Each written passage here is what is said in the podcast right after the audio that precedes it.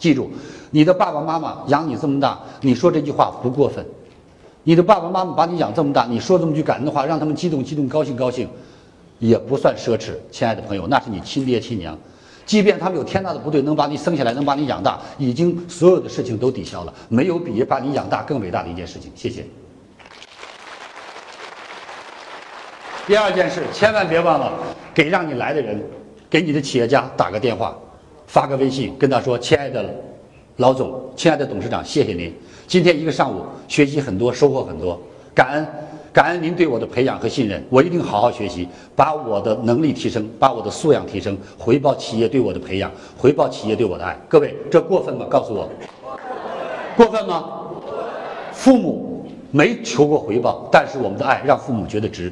老板。”也没有想到我们有这份感恩，但是我们感恩了，他会更愿意培养你。在这个世界上，每个人都需要别人的培养和提拔，你是否具备被别人帮助和提拔的条件？